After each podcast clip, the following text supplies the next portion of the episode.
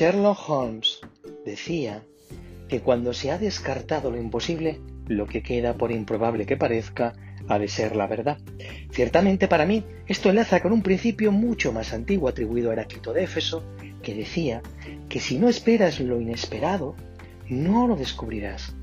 Y a veces simplemente se trata de observar con otros ojos lo imprevisible, mirar, respirar, escuchar escuchar el cielo anaranjado, observar el olor a sal de la marisma, la zona inundada que normalmente está embarrada, y oler el viento que azota y persevera en su intento de lo improbable, de descartar lo imposible, de gritarte que observes los detalles y destellos de lo verdaderamente importante.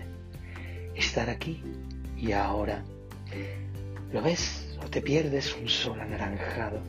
que dibuja sobre la mar destellos que el cielo refleja en el alma de la verdad. Respira, observa y mira. ¿Escuchas el susurro de lo imposible? Cierra los ojos.